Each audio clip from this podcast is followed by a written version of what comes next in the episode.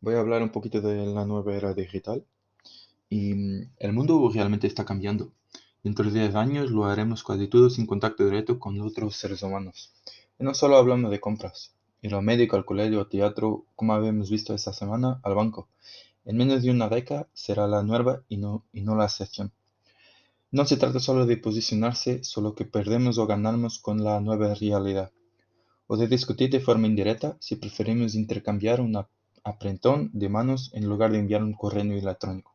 Lo que es fundamental es entender cuanto antes que nada será como antes. Esta semana he visto por primera vez una campaña publicitaria en la que una empresa, un banco, pedía a sus clientes algo extravagante, no ir al banco. Pensé que tal vez se trataba de un error y fui a echar un bicho más de cerca. Pero resultó que no me había equivocado. El banco pedía, de verdad, que no acudiera a él.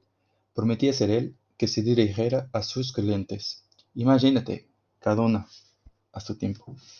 Pero, si trata de publicidad engañosa, me pregunto si hay alguna forma de abrir una agencia en el domicilio o empresa de cada cliente. Eso parece estableciendo también en el entorno empresarial las inmensas posibilidades que permite el nuevo mundo de la tecnología.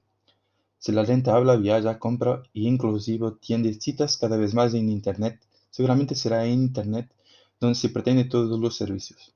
Solo está adaptando a la vida económica, lo que ya son las patas de comportamiento de las nuevas generaciones.